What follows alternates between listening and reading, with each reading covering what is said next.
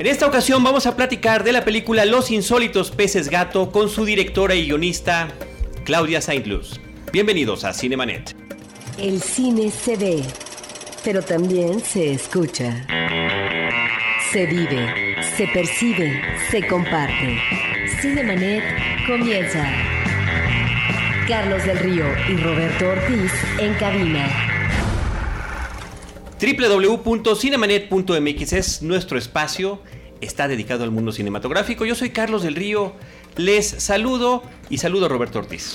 Carlos, aparece en el panorama de la exhibición de cine mexicano una película venturosa que aborda un tema que ya hemos visto en la historia del cine en muchas ocasiones, pero creo que el enfoque, el tratamiento es diferente y vale la pena hablar de ella con su directora y nos estamos refiriendo a los insólitos peces gato. Y para hablar también con ella nos acompaña nuestro amigo Alejandro Alemán, crítico de cine, él está en Filmsteria, Diario 24 Horas, El Universal en línea, Revista Cambio, Radio Capital y Cinemanet, entre otros. Hola, ¿qué tal? ¿Cómo están? Eh, la verdad es que estoy muy emocionado de estar aquí porque sí soy muy, muy fan de, Los peces gato de tu película. La vi efectivamente en el Festival de Morelia, fue que estuvo. Y bueno, pues, tuve chance de estar también en la premier y la verdad es que me parece que en el horizonte, por lo menos de lo que he podido ver este año en festivales y demás, no creo que haya una película mexicana, al menos de ficción, que se le acerque eh, en cuanto a calidad. Yo creo que es básicamente la mejor película, o va a ser la mejor película mexicana de este año.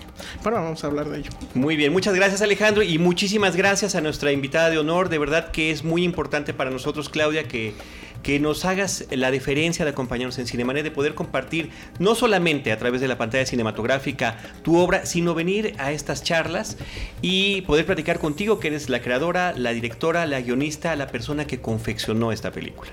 Muchas gracias. Muchas gracias, Claudia. Pues poco a poco cada uno irá, irá eh, dando sus comentarios. Lo primero que normalmente le preguntamos a nuestros amigos directores que nos acompañan, que vienen a compartir su obra en Cinemanet, es que nos cuenten brevemente para el público la anécdota de la película. ¿De qué trata? Una sinopsis, sin echar spoilers ni nada, simplemente eh, para abrir el panorama. Es la historia de Claudia, eh, una chica de 20 años que se encuentra en el área de urgencias a Marta, una mujer de 47 en la etapa terminal. Y pues va a contar cómo ella poco a poco la va integrando a su familia. Muy bien. Tenemos entendido que hay elementos biográficos eh, en esta historia. Sería interesante que nos platicara sobre ello. En el 2005 yo conocí a Marta, trabajaba en un bar como bartender y su hija mayor Alejandra era mesera en el bar. Entonces nos hicimos amigas y un día me invitó a comer a su casa y pues desde ahí no me despegué porque creo que a través de esta familia mm, pues cobraba existencia a través de sus ojos. Como que mm, siempre me sentía como un fantasma, pero cuando esta familia me volteó a ver y pude hacer algo por ellos, que no fue mucho, simplemente escucharlos porque era alguien ajeno. Y cuando uno lleva tanto tiempo cargando con la enfermedad con los que la compartes, no lo hablas porque es una rutina. Pero conmigo se abrieron y ellos a cambio me daban eso, existencia. Pero también había una necesidad afectiva por parte tuya que posiblemente no encontrabas eco a título personal en tu familia. Sí. Muy bien, Alejandro. Eh, bueno, primero quería felicitarte por la película, a mí me parece realmente grandiosa. Creo que el, uno de los mayores méritos, tiene bastantes, pero creo que el que más me llama a mí la atención es el asunto de que la cinta no cae en este tremendismo, ni, bueno, finalmente es un drama, pero no se vuelve un melodrama, no es algo que que estés sufriendo y que salgas, bueno, sales llorando, pero por otras situaciones, no, no, no cae en ese tremendismo. Eso, ¿cómo lograste tú evadir esos clichés que el género a veces impone? No sé si es a partir justamente de tu experiencia personal y que tal cual lograste llevarlo, o si tuviste esta, vamos a decirle, precaución en, eludir esta parte y que no se volviera este melodrama tremendo y demás, ¿no? Yo creo que se logra porque esta mujer era así, cuando llevas ocho años sabiendo que te puedes morir en cualquier momento, que tienes VIH, que tu familia se aleja porque hay un prejuicio enorme de no me vaya a dar la mano y me vaya a contagiar, entonces pues la, forma en la que ella retomaba la vida era así y eso es lo que me hizo contarla de esa manera y eso es lo que hace que, que, yo haya cambiado tantas cosas en mi vida y no sentir que lo que me pasaba en aquel momento era como el fin de los días, sino eh, hay gente que vive dramas peores, pero todo está en nosotros en ponernos en una situación de víctima o afrontarlo desde el mejor lado posible. Y creo que eso en inicio me lo da el personaje. Y después creo que fue por en los actores de tratar de quitar eso, porque de entrada sí hay una tendencia a agarrar eso porque es lo más inmediato. Cuando tú le pides a un actor que se ponga triste o enojado a través de una secuencia, es como cae directamente en el cliché, porque es lo que tenemos arraigado desde siempre, pero hay muchas maneras de demostrar tu tristeza y hay muchas maneras de demostrar tu enojo. Y entonces eso fue a través de ensayar con ellos tres meses y buscar muchas posibilidades. Y creo que también la vida, pues, sí es así, pero pero o somos víctimas o somos o, disfrutamos. Y creo que siempre hay que tratar de estar en el punto medio eso es lo más difícil en la vida. Y creo que en el cine eso es lo que hay que tratar estar en el punto medio pero no quiere decir que no toquemos a veces este lado o el otro. Pero no hay que quedarse ahí de fijo porque si no uno empieza a ser muy chantajista el punto medio. Me parece que es importante lo que estás diciendo porque es un elemento en favor de tu película. Me estoy refiriendo no solamente a la historia, sino también a los personajes. Y observo que en el caso de los personajes, más que explicarlos, los presentas en situación. Y son personajes que con eh, determinados bocetos, con eso es necesario para definirlos. No hay necesidad de manejar eh, demasiados diálogos para que sepamos cuál es la parte de inquietud personal, íntima o de preocupación dramática de cada uno de los personajes, sino que hay en ese esbozo, diría yo, de los personajes la mayor virtud de ellos. En cuanto a que están ahí tienen una situación personal de sus vidas, pero no lo subrayas. Esto me parece que es un elemento favorable porque no nos lleva a la situación ampulosa que muchas veces se da en el drama mexicano o que el énfasis dramático pueda ser excesivo. En ese sentido quisiera que nos platicaras, ya hablas de seis, eh, de tres meses de trabajo, cómo es que se da esta elección del casting y cómo trabajas con ello, porque también de eso depende de que finalmente estos actores vueltos personaje estén en este tono medio tan afortunado en tu película? Bueno, si me remonto un poco al casting, primero escogí a Sonia Franco, que es la hija mayor Alejandra, y ella me enamoró mucho porque la vi en una obra que se llama Bosques, y en el teatro pues uno como actor es como más intenso y todo suena bastante falso. Entonces me enamoró la manera en que ella eh, trabajaba sus emociones y que es muy parecida a mi amiga físicamente. Entonces no le hice casting, le dije vente a trabajar. Y luego empecé a buscar al personaje de Marta y luego al de Claudia. Debo decir algo que ahí para poder escribir bien el guion y separarme, porque creo que uno siempre con las historias personales es como si tuvieras la mano aquí pegada y no puedes como separarle y ver bien las líneas, ¿no? Uno pierde esa objetividad cuando habla de una experiencia personal. Entonces el personaje en el guion le puse Fernanda y ya cuando estábamos en los ensayos, como Wendy me decía, le decía siempre a, Jimena, Claudia, Claudia, y le dejé el nombre a todos de cuál había pasado la anécdota real, pues decidí que era momento de cambiar mi nombre. Pero bueno, regresándome un poco. Pero habría que contar nada más para que sepan nuestros amigos eh, que nos escuchan eh, quién es Wendy. Ah. Es la hija verdadera de. Sí, es la hija verdadera de Marta. Y en la vida real. En la vida real, sí. Y el personaje de Claudia eh, pues vi muchas actrices, pero era complicado encontrar a alguien que tuviera dureza, pero a la, a la misma, al mismo tiempo fragilidad. Me tomó mucho tiempo. Después escogí a los niños y me ayudó una castinera en Guadalajara a castear a chicos que no tienen ninguna experiencia, pero como que el casting con ellos era tratar de, darles una situación rápida, e inmediata y ver si entraban rápido en ficción o no. Si era como si, eh, si querían jugar, es, eh, encontrar emocionalidad, si quieren meterse al juego o no. Porque pues hay muchos niños que no, no, no son así, entonces empiezan a decir, pero ¿cómo? Y tal, y se empiezan a cohibir y a cerrar y a cerrar. Y necesitaba trabajar con lo contrario. Y luego el personaje de Wendy, un poco retomando esto, eh, pues es una persona que siempre dice las cosas más inoportunas, pero son las más oportunas, pues, o sea, son las más claras. Eh, Entonces no encontraba una actriz que lo interpretara así, pues con esa fineza, sin que se fuera como al extremo de, ser demasiado burlona y ella creo que está en un punto medio, que su ironía es como linda, no, no, no cae como en la farsa, pues, y no encontraba eso en las actrices. Y Wendy había estudiado teatro en, en la prepa, entonces decidí invitarla, pero tenía mucho miedo de hacerla pasar otra vez por algo que ya había vivido una vez. Pero ella se empeñó en que quería hacer el papel y le hice varios castings porque estaba insegura, tenía mucho miedo y al final ella, pues bueno, eh, superó todo lo que yo podría haber pensado sobre ella. Y podría parecer fácil que uno se interpreta a sí mismo y es mucho más fácil que el reto que tenían los demás actores, pero por el contrario es más difícil porque no es ella misma, es una idea que yo tengo de ella junto con otras cosas que puse en la ficción para hacer funcionar el guion y junto con sus posibilidades emocionales y que también que a los otros pues con nosotros como no hay una relación emocional pues es más fácil porque uno se plantea como director vas a hacer esto y esto y esto y con ella como había una relación afectiva pues cuesta más trabajo no porque ya hay confianza ya tal y como dice mi marido la confianza da asco entonces este pues bueno era más, mucho más trabajo para poder exigirle y llegar a lo que yo estaba buscando. Y luego ya que tenía el casting conformado, los ensayos eran como hacer muchos ejercicios de teatro.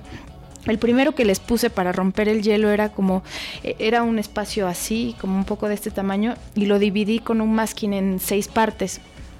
Entonces en una les decía, aquí pueden llorar, aquí pueden reír, aquí pueden gritar, aquí solo van a leer un libro favorito que tengan, aquí pueden bailar y aquí solo pues si no tienen ganas de hacer nada parecería como algo así como torpe, pues al empezar, entonces empiezan un poco torpes y empiezan, ah, pero luego se van soltando y va saliendo como, pues uno se quita las caretas porque uno ese primer día llega como ah, yo soy fulanito, ¿no? Y ahí se fueron soltando, soltando y, tratar como el primer mes de que fueran como quitándole las máscaras que podrían tener ellos como personas, porque creo que todos como personas tenemos como algo que, que protegemos lo que nos duele y entonces fue trabajar en eso. El segundo mes fue crear como trabajar en relaciones y trabajar con cada uno a fondo el personaje. Y el tercer mes trabajábamos pasando las escenas una y otra vez, las repetía y siempre me preguntan, pero ¿no tenías miedo de que el texto se desgastara? Y yo no creo que los textos se desgasten, más bien es diferentes aproximaciones de cómo llegar a lo mismo. No es lo mismo si yo te digo, vamos a pasar esta escena y entonces eh, cosas tan simples, tienes ganas de ir al baño y entonces tienes que decirle el texto al personaje. O bueno, vamos a probar algo, mejor dilo caminando alrededor de él. Vamos a probar ahora, ¿qué, qué te parece si lo decimos? Eh, no lo digas, dilo solo con la mirada ahí íbamos probando cosas para ver cuál era más orgánico, porque a veces uno tiene una idea en la escritura y no es la misma cuando la ves con un personaje vivo. O sea, tu idea que también se ve plasmada aquí en tu, hoja en blanco y luego ves las palabras y es que bien funciona, esto es mm, poesía pura, pues no, cuando llega el personaje no se cree nada y es, parece mentira y se oye como mentira. Entonces pulir esos diálogos y luego una semana antes de empezar los encerré en la locación de la casa y ponían como dinámicas, como un rally de situaciones de familia, que no tenían ya nada que ver con el guion, creo que el guion ya lo había como trabajado suficiente.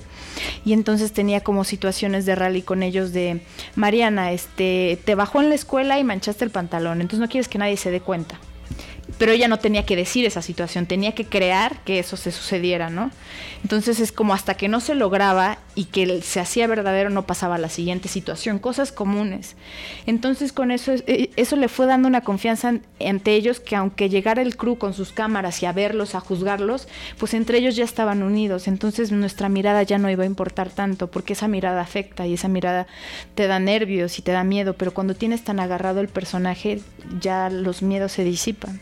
Me parece que ese es uno de los puntos importantes de la película, la interacción que hay entre todos estos personajes, esta sensación de que estamos en el caos de una familia, aunque realmente está todo perfectamente estructurado y seguramente coreografiado. Hay que referirnos a dos escenas importantes de la película que son de eh, interacción familiar. Una es la comida, la primera comida cuando llegan a la casa, que estamos hablando de plano secuencias, y la otra sucede en la playa, cuando están en el jaloneo, nos, nos, jala la ola, empujamos el el salvavidas y demás, ¿no? ¿Qué tan complicado fue crearlas después de tener toda esta, eh, todo este trabajo previo del que tú nos estás platicando? Pues era muy fácil cuando estábamos nosotros solos, pero cuando llegó todo el, el equipo. Sí, toda esa gente, este que yo le digo como el huracán, este, pues es mucho más difícil porque el, primer día fue el, el, primer día de filmación fue esa plano secuencia de la comida. Entonces se repitió como 22 veces, solo se hizo esa escena, porque bueno, iba todo muy bien, mis chicos estaban perfectos, pero pasaba un staff. Eh, todo muy bien, pero eh, a la de arte se le olvidó poner la catsup y la catsup era muy importante.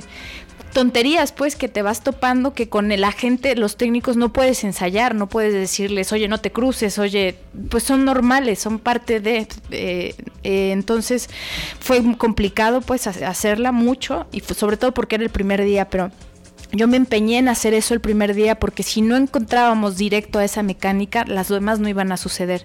Mi fotógrafa me decía, no, no, no, hay que hacer algo más sencillo. No, no, no, esto, porque esto nos va a dejar arriba para poder hacer lo demás después. Y con la de la playa fue muy difícil porque teníamos planeado hacerlo, de, o sea, con el tiro viendo hacia la playa, no al revés. En el tiro, eh, aquí el tiro es viendo hacia el horizonte, hacia el mar. Hacia el mar. Pero si nosotros... Así es como quedó pero nosotros la habíamos planeado diferente. Pero teníamos en contra el, sol, teníamos en contra que en esa playa había tiburones, teníamos en contra que había, que había una mantarraya que había pasado por ahí. Entonces fue de no, no, no, mejor empezamos de aquí porque no quiero matar a un actor. Entonces vamos a empezar desde acá y como que ahí la fuimos planeando en el momento, la habíamos planeado distinto.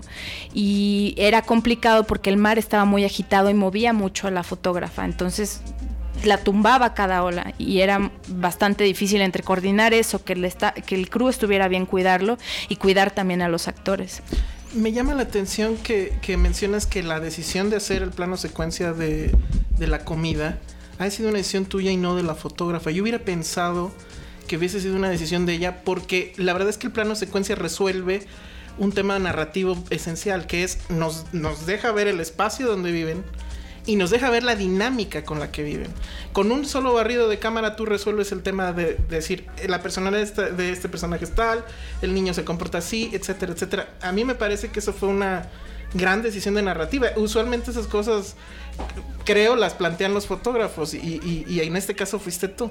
No, pero por el contrario, es que... Eh, bueno, quisiera contar cómo llegué a la fotógrafa, ¿no? Esa gran fotógrafa. Necesitaba una mujer para contar ese universo y no pude planear tiempos con ninguna fotógrafa mexicana. Un día mi marido me dice antes de acostarme, ¿con quién te gustaría trabajar? Y le dije, bueno, con Añez Godard, porque me encantan las cosas que hizo, con lo que empezó operando cámara en París, Texas, las salas del deseo y luego brincar a hacer fotografía, todas las de Claire Denis. Entonces me gusta mucho la sensibilidad que tiene para aproximarse, pero así quedó.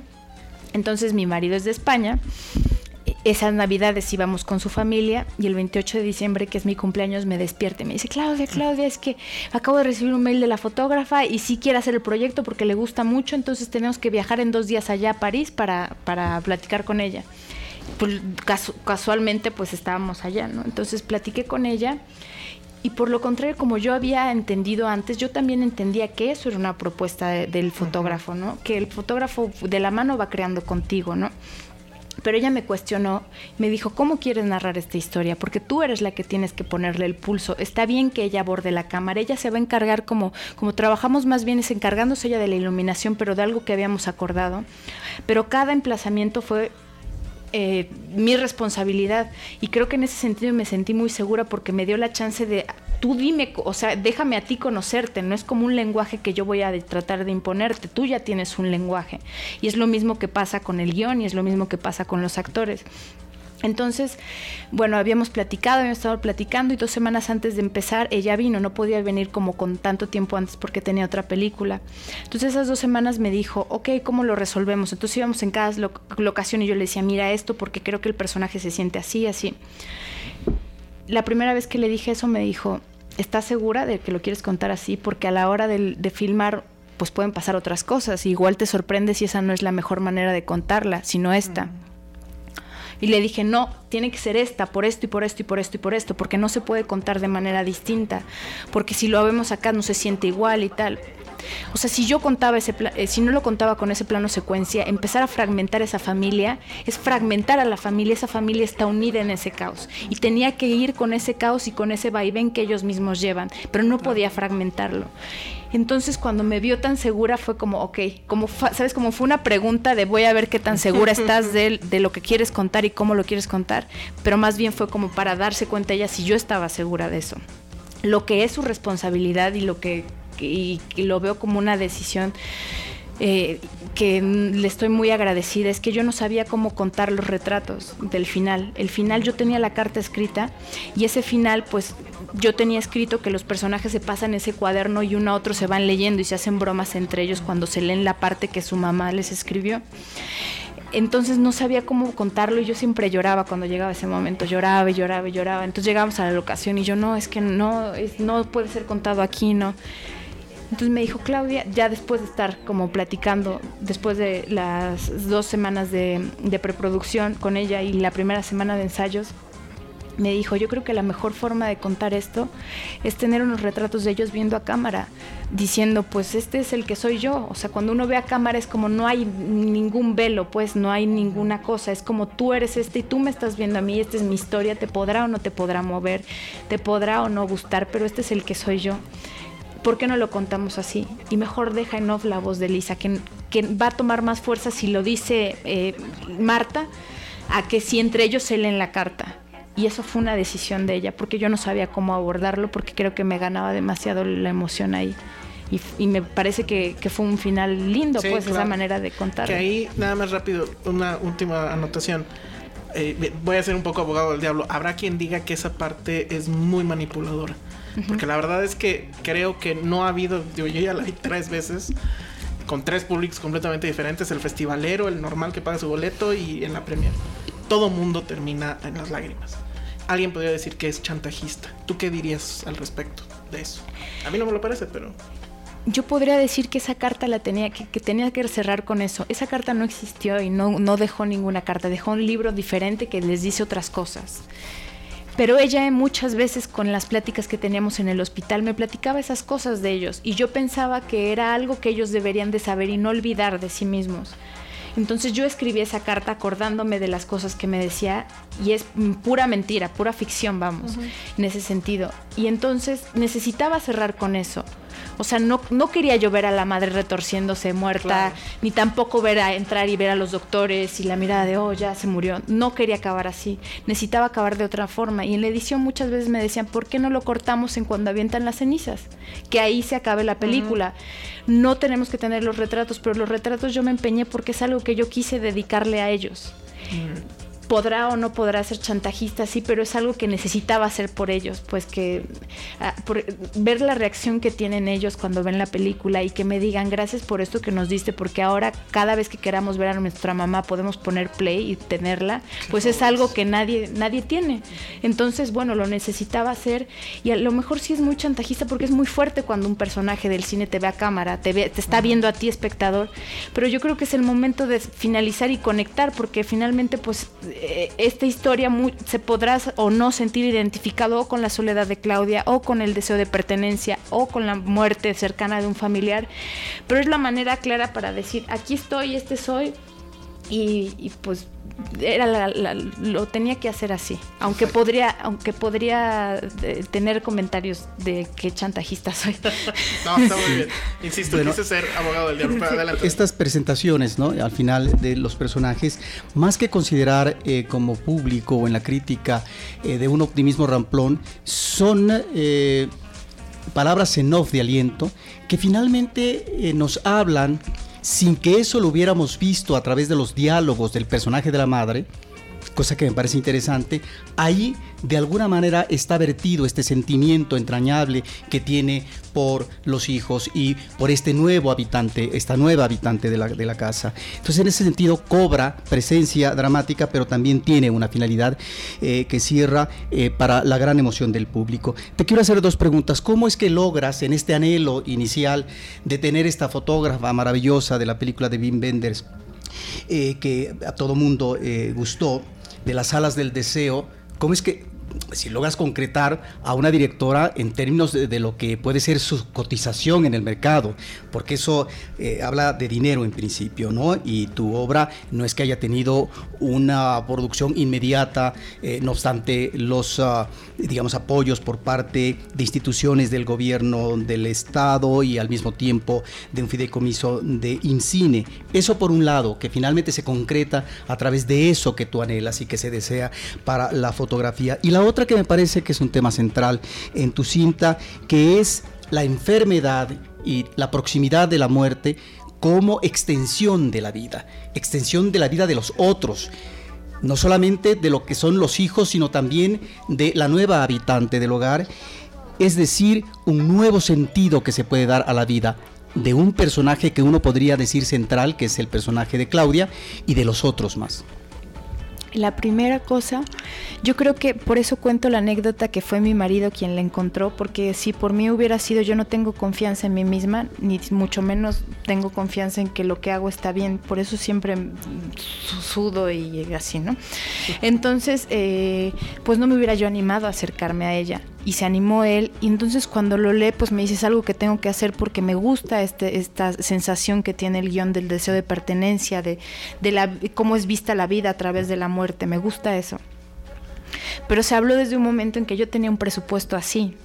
Y bueno, dijo, no importa, yo quiero, que es algo que necesito decir justo en este momento de mi vida. Tal vez si tú hubieras venido a mí antes, 20 años antes, yo no me hubiera animado, ¿no? Porque pues iba como por otro camino, pero pues yo creo que nos encontramos en un momento de la vida y, fue así. Creo que, que a gente que tú ves como superestrellas y que te van a eh, tumbar todo el presupuesto de la película, pues acaba siendo que no y acaba siendo al contrario, ¿no? Gente que tú crees que no te iba a comer todo el presupuesto, te lo come pero no fue nada difícil en cuanto a dinero, como que entendió la película que éramos y entendió el dinero que teníamos.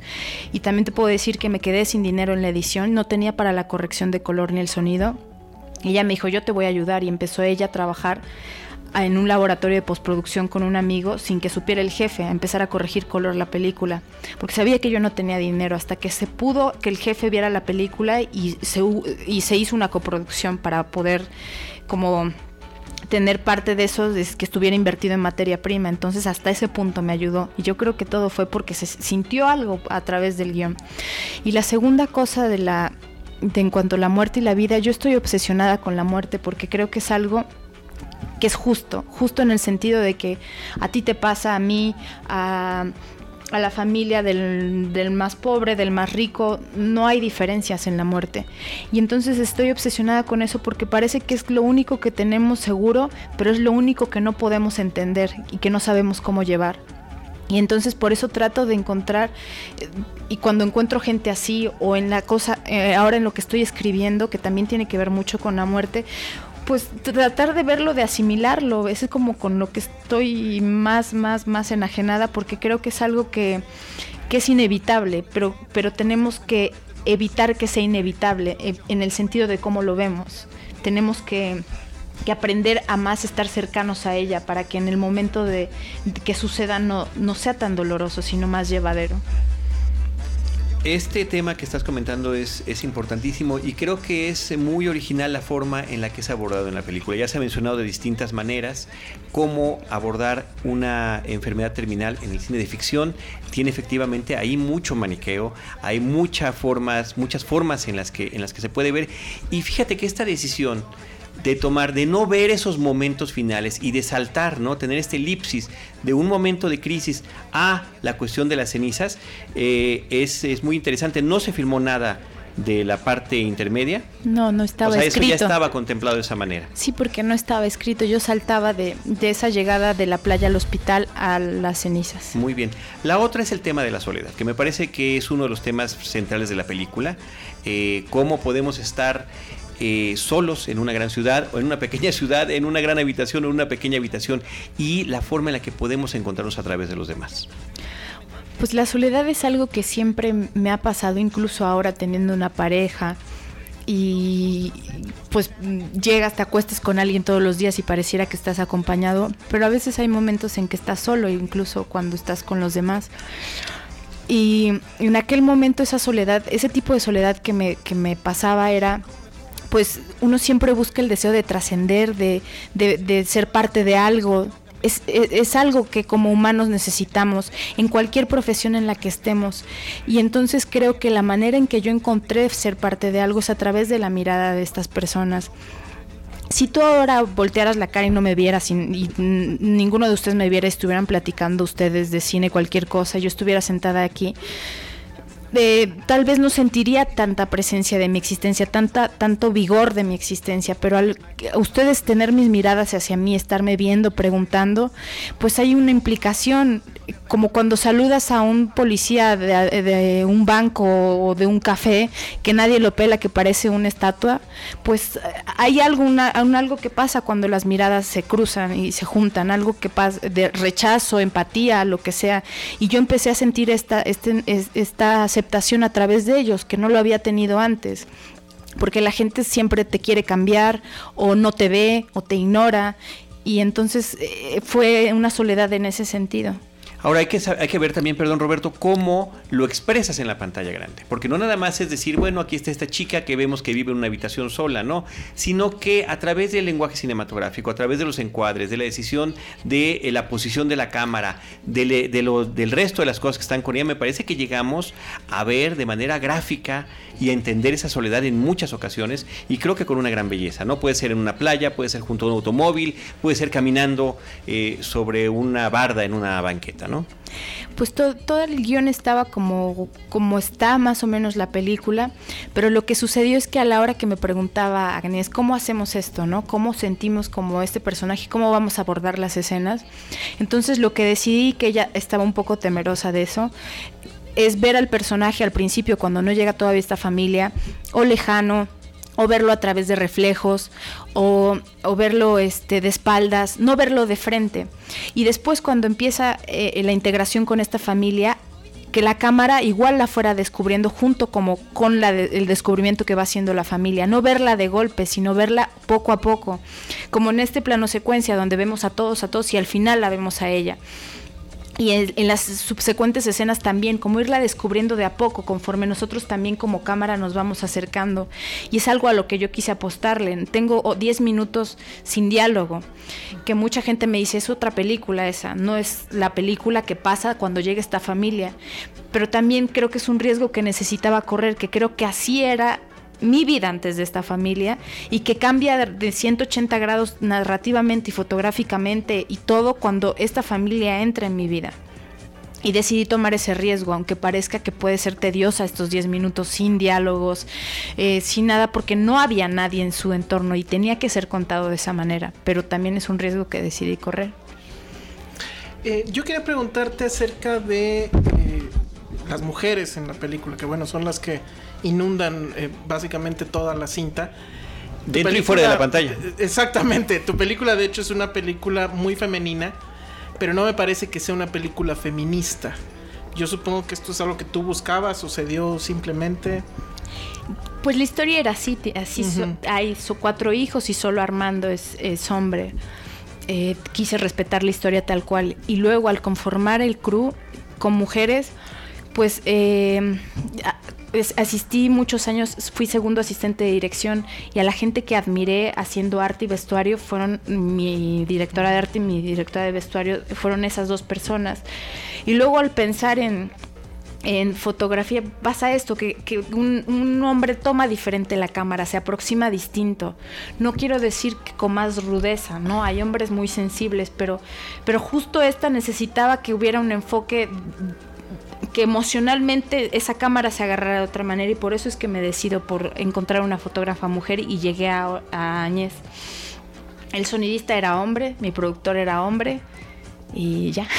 o sea, no hubo ahí este, cuotas de género y demás.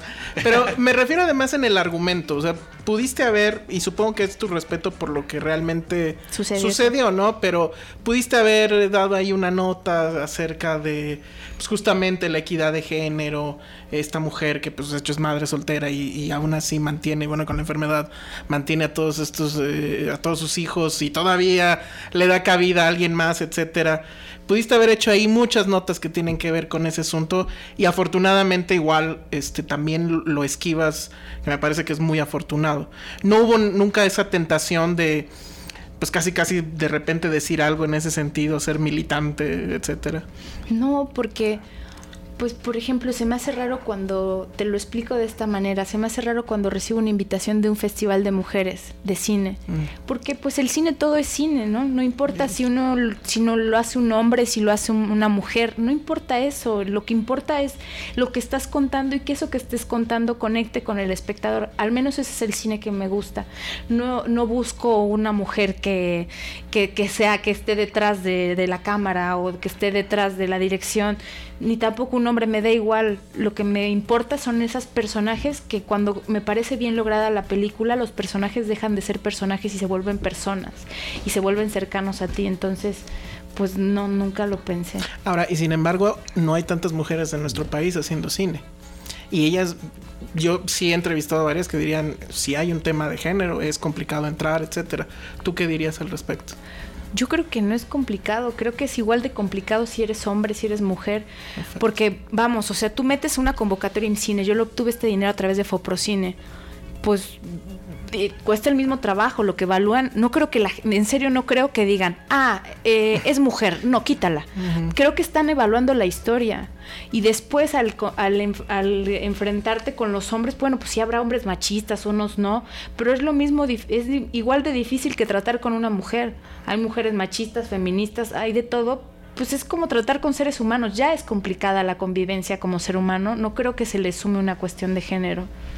Lo que estás mencionando en estos momentos con respecto a la presencia de eh, la mujer en el cine nacional se puede entender en un contexto actual, no en un contexto pretérito en donde, acordémonos en la época de oro, que para poder llegar a hacer su primera película, Matilde Landeta, bueno, tuvo que enfrentarse al machismo eh, de la industria, eh, a tener unos primeros eh, trabajos de asistencia, de dirección, etcétera, hasta llegar finalmente a la dirección. No tuvo tampoco una carrera amplia en eh, lo que es su filmografía, pero finalmente ahí están esos antecedentes que con posterioridad diríamos, y en esto contribuyeron mucho las escuelas de cine, la formación académica, en donde encontramos ya una integración más cabal eh, de mujeres preparándose para ser cineastas. Quiero que nos platiques de dos situaciones que a mí me llaman la atención. Dime si en la primera, a lo mejor parto de un equívoco, el rostro de la ciudad, de una gran ciudad. Pareciera que en un principio en tu cinta, en tu historia, no hay una definición gráfica propiamente de las ciudades, sino que la ciudad se ve de manera fragmentada. ¿sí? Y en esa fragmentación hay momentos que me parecen elocuentes eh, desde el punto de vista del sentido de lo visual, cuando por ejemplo vemos a una eh, Claudia Jimena Ayala dos veces en un puente peatonal, un puente peatonal pintado de color blanco, que sería un color lumínico, favorable, etcétera, pero es ella y su soledad. Es una mujer que está en tránsito, está en ese puente para poder llegar a feliz eh, puerto, si es que lo logra tal vez con esta familia. Eh, porque en lo otro, en su antecedente real, finalmente hay un antecedente de soledad. Eso por un lado, porque cuando ella como personaje se integra al Volkswagen, eh, cuando ya están juntos sin la presencia de la madre, la ciudad me parece que está más definida, más en planos abiertos, eh, que cobra vitalidad. Entonces quisiera que nos platicaras sobre, sobre, sobre esta situación porque me parece importante. Y la otra el personaje de Claudia, que finalmente es eh, un canal no solamente de sus preocupaciones, sino de las inquietudes de los otros. Bueno, en cuanto a la ciudad, yo creo que tiene que ver porque uno es al principio y uno al final lo, que dice. Si al principio, yo creo que el primer acercamiento puede parecer así, por que lo veas de esa forma, porque solo está ese personaje con la ciudad.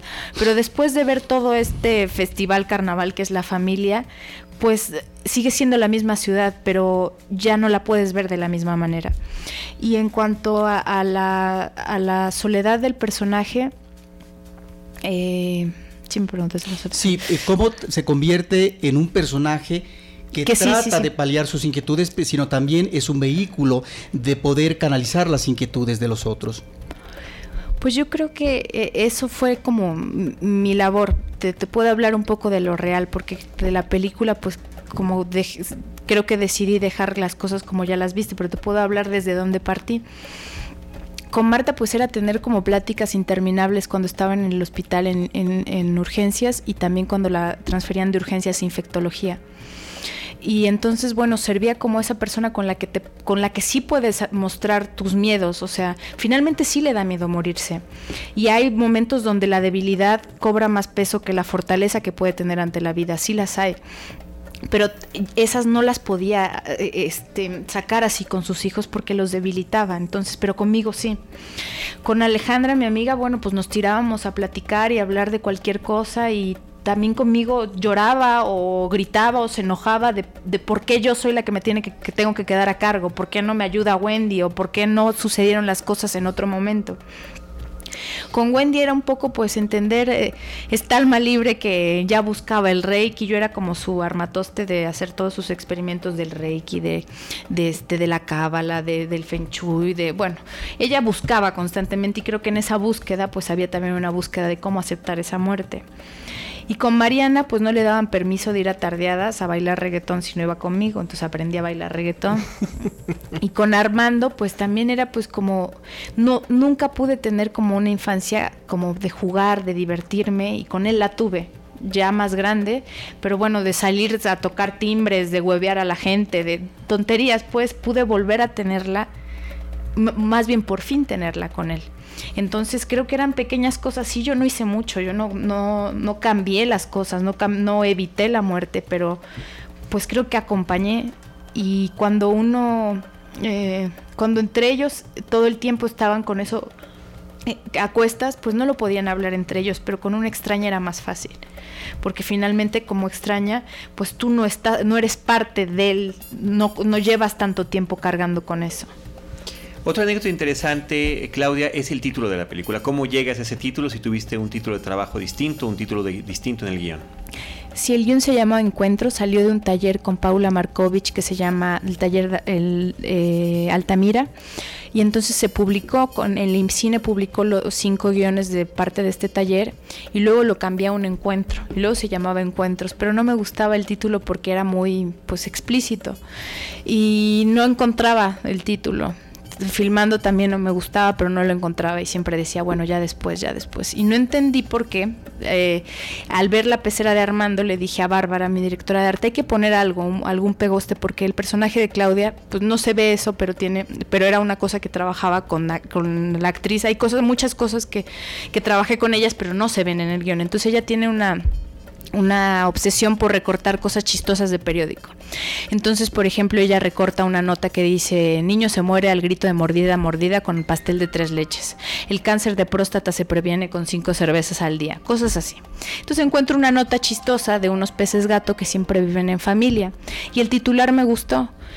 Y me dijo mi directora de arte, ay, mira este título. Y le dije, ay, pues pégalo en la pecera, porque luego vamos a tener el gatito que Claudia trae cuando se muda a, dormir en el cuarto de Armando. Entonces ponlo para que no se vea tan vacío y no tan transparente y no refleje. Y bueno, al ver en edición una y otra vez este título, pues me gustaba. Me gustaba porque me acordaba del reportaje y me gustaba porque pues suena como raro y la gente te pregunta ¿y por qué eso? Si no va de eso. Entonces bueno, igual también sirve que cacho espectadores por ahí y me gustan mucho los gatos y dije, bueno, ¿por qué no? Y fue así que llegué a ese título. Y nos da muchísimo gusto estar realizando esta entrevista contigo, particularmente el día de hoy. Y te agradecemos que nos hayas dedicado el tiempo, insisto, el día de hoy, porque hoy la Academia Mexicana de Cine dio los anuncios de, los, de las nominaciones a los Arieles de este 2014, la 56 entrega de los Arieles que tendremos próximamente.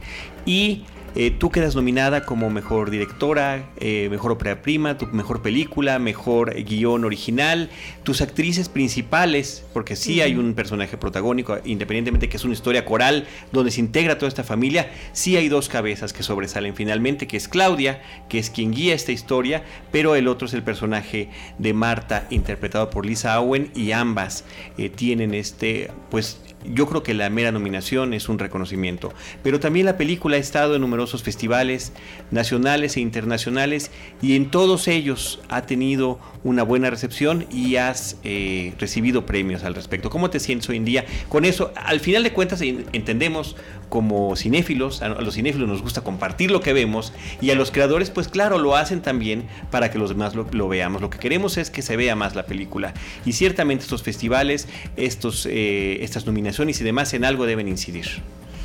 ¿Cómo me siento hoy en día o cómo me sentí?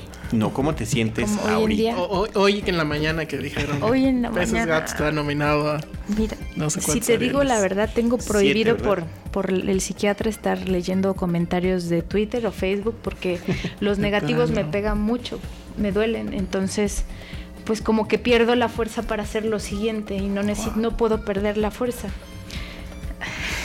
Entonces, los tengo prohibidos. Y lo, en lo que trato de enfocarme, pues es en esto que estoy escribiendo, reescribirlo. Y, y cuando veo estas nominaciones, pues pues no sé, la verdad te mentiría si te digo que me siento alegre o feliz, ni tampoco que me siento indiferente.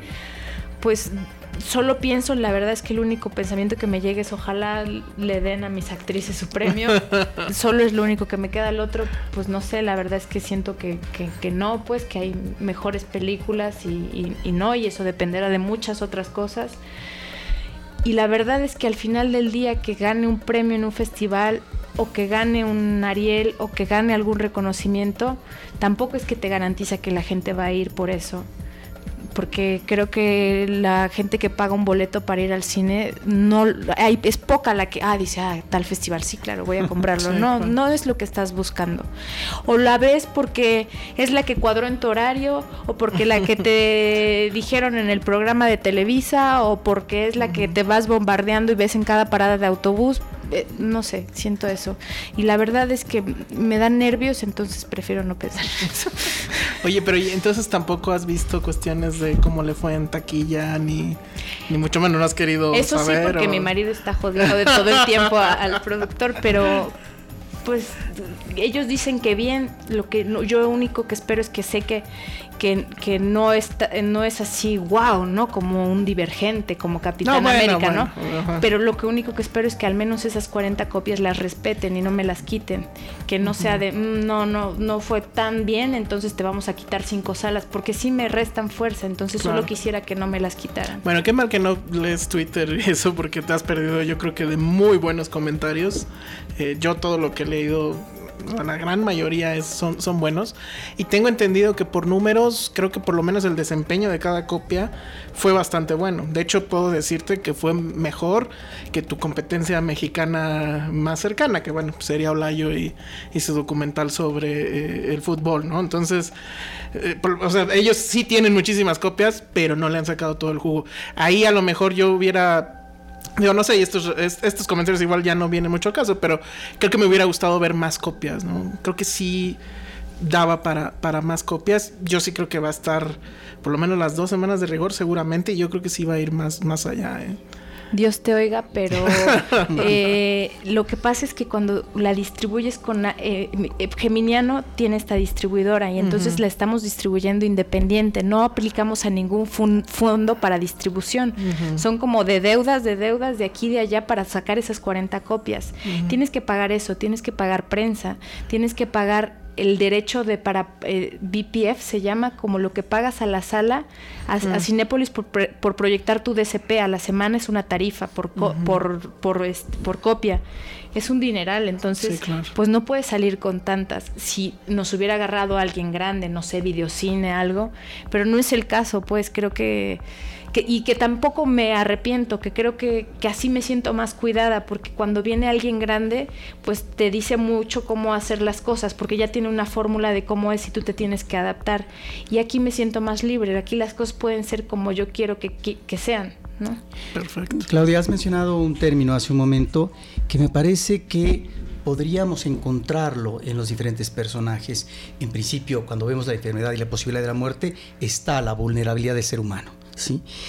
Y hay, si no este quebranto, si esta posibilidad de estos personajes que pueden estar pendiendo de un hilo en su existencia, porque hay un entorno que podría ser en el futuro inmediato ominoso a partir de la ausencia definitiva de la madre. Pero también tu película, y yo creo que ese es el ingrediente eh, dramático que funciona muy bien, eh, que encontramos esta capacidad y esa posibilidad de estos personajes de fortalecimiento. Y ahí es donde podemos encontrar este aliento de la vida que finalmente tu película plantea. Pues yo creo que la muerte, eh, por eso me enajena tanto, porque puede fortalecer más, más que debilitar y creo que debemos de ver esa parte. Un, un, libro budista dice que en la vida nosotros deberíamos de vivir con, o sea, que las cosas que nos pasan y las gentes son como algo que tenemos sobre la palma de la mano, pero como seres humanos siempre apretamos eso, entonces cuando ya no está, sentimos la pérdida porque se está ese vacío, pero cuando eh, podemos vivir sin apretar las cosas y simplemente dejar pasar, bueno, ahora es esta, ahora vendrá otra más ligera, no se siente cuando ya no está, simplemente vas disfrutando de las distintas cosas que te van pasando. Y pues a veces a mí incluso me cuesta verlo así, pero creo que es por lo que me enajena y por lo que escribo en torno a eso. A mí, nada más ya para salir, porque creo que nos queda poco tiempo, eh, dos cosas muy rápidas. Eh, la primera es, ¿ya estás pensando en tu siguiente película? Eh, igual sé que es muy difícil y el, la industria, si es que se le puede llamar mexicana de cine, usualmente es muy eh, prolífica en óperas primas que se vuelven óperas póstumas por lo complicado que es. Pero no sé si ya estás trabajando en... Ya, ya tengo el 25% de Fidecine porque hubo una convocatoria extraordinaria el año pasado y a pesar de que no podías pedir mucho dinero, pues yo dije, bueno, hay que pedirla y a lo que salgan servirá. Entonces ya tengo el 25% y estoy buscando el, el, el 75, 75 y, y, no pudimos aplicar esta vez a 226 para concretar el esquema con, con, un, con una aportación porque no encontramos contribuyente. Entonces estamos buscando eh, contribuyente para aplicar en este próximo periodo que es en junio y se llama la caja vacía. Muy bien. Y por último nada más, eh, conozco gente que, que ha visto la película y ha salido, como bien lo mencionaban ahorita, fortalecida gente que está en la misma situación, que tiene algún pariente muy cercano que, que pues está en una situación de, de, enfermedad muy grave y que pues sabemos que va a pasar lo que tiene que pasar. ¿Tú qué le dirías a esas personas que, que están en eso y que han visto tu película? Justo me pasó eso ayer. Ayer fui a Cineteca y entonces se me acercó una chica con su papá y este y bueno me estaba llorando y me abrazaba muy fuerte y me decía es que yo creo que esta es la mejor película que he visto en mi vida porque pues yo llevo ocho años con mi mamá con cáncer no y entonces este pues yo a veces me he sentido así que no ayudo que me quiero ir que me quiero aislar que no que no quiero estar ahí que ya no quiero ver sufrirla más y entonces este me decía que bueno me contaba cosas de ella entonces me senté a oírla eh, me dijo que si podía hablar conmigo, entonces mañana quedó en marcarme, a ver si la veo. Pero. porque yo creo que uno se involucra, sí, si no se involucra y dices, ay, bueno, que te vaya bien, chaparrita, va. entonces, ¿para pues, qué haces cine? ¿Para qué lo haces? Entonces, estuvimos platicando, yo lo único que le decía es que se tiene que aferrar a darle vida más a, eso, que, que, la manera en lo que pueda, pues, darle vida a esa persona que se está yendo. Porque si aunque por más difícil que sea y, por más trabajo que te cueste, pues ver las pequeñas cosas, una comida, algo. Yo pongo las rufles, por ejemplo, en la, en la, en la, en la película, no porque me hayan dado dinero ni porque hayan sido mis patrocinadores, sino porque Marta me decía, mira, ya no puedo tener ningún placer, no puedo tener relaciones, no puedo viajar muy lejos y lo único placer que me queda es la comida, pero a veces me cuesta mucho trabajo por las aftas que me salen. Entonces, yo sé que Alejandra dice que no, pero ve y cómprame unos esquites, ve y cómprame unas rufles. Y estaba enajenada con las rufles. Entonces, pues lo que te queda son los pequeños placeres. Es seguro que te vas a ir. También tú también te puedes ir sin saber que tienes una enfermedad terminal o algo, pero, pero te quedan los pequeños placeres, como ir y sonreírle a ese de al lado en el microbús, dar las gracias al del periódico en que te miente la madre, es lo único que queda. Ver las pequeñas cosas. Y entonces eso era lo que le hacía hincapié ayer. O esos pequeños grandes placeres como es tu película. Gracias. Muchas gracias. Muchísimas gracias. Pues estamos eh, muy contentos. Hay que insistir en que la película se está exhibiendo ya en cine comercial, en Cineteca Nacional, en otras salas, en Ciudad de México, zona metropolitana y otras ciudades del interior de la República, pero que seguirá su recorrido. A nosotros también, cuando hacemos los comentarios en redes sociales, nos mencionan, bueno, pero aquí en Tijuana todavía no ha llegado. Bueno, paciencia, por ahí va a llegar y este podcast queda ya, este, querida Claudia, como testimonio. Muchas gracias por habernos acompañado. No sé si hay alguna red social o algún dato adicional que quieras mencionar. Pues está el Twitter que es arroba peces gato y está el Facebook que es los insólitos peces gato y ahí siempre estoy segura que se ponen todos, siempre los horarios. Perfecto. Y dónde está y todo. Estupendo. Muchísimas felicidades por todo y gracias por acompañarnos. Eh, gracias, Alejandro. Tu, tus redes sociales. Arroba el Salón Rojo y ahí les cuento todo lo que pasa. A veces hasta hablamos de cine. Roberto. Pues muchísimas gracias. Eh, desde Cinemanet nosotros eh, les agradecemos a ustedes que nos escuchan, que nos acompañan, que nos descargan, que les gusta compartir el cine con nosotros. Gracias. Lo hacemos a través de arroba Cinemanet en Twitter, facebook.com diagonal Cinemanet, eh, YouTube. En YouTube estamos como Cinemanet 1. En Efecto Noticias estamos los sábados con Andrea Varo en el canal 125 de cable, en cualquiera de estos espacios. Y por supuesto en cinemanet.mx, que es la columna vertebral de nuestro podcast. Y a nombre de Paulina Villavicencio les damos las gracias. Los estaremos esperando con cine, cine y más cine.